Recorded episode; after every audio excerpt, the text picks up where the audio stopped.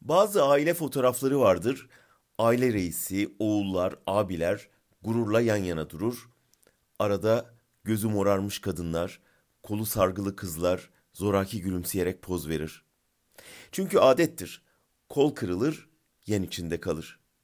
Ailede dayak vardır, şiddet vardır ama dışarı mutlu aile fotoğrafı vermek mecburiyeti de vardır. Kan kusulur, kızılcık şerbeti içtim denir. Dün Atatürk'ün öncülüğünde milli mücadelenin başlamasının 100. yıl dönümü kutlamasında 8 parti liderinin çektirdiği fotoğraf bana bu tür bir aile fotoğrafını hatırlattı. Ana muhalefet lideri Kılıçdaroğlu'na yapılan linç girişiminin üzerinden daha bir ay geçmedi.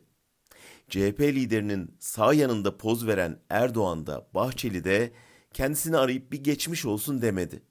Tersine linç girişiminin yapıldığı cenaze törenine gittiği için onu suçladılar.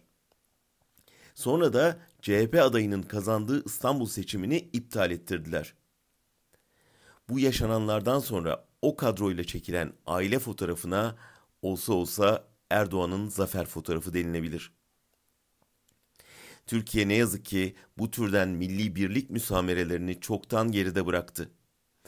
Artık zulmedenler ve zulmedilenler var hak yiyenler ve haksızlığa uğrayanlar, linç edenler ve edilenler.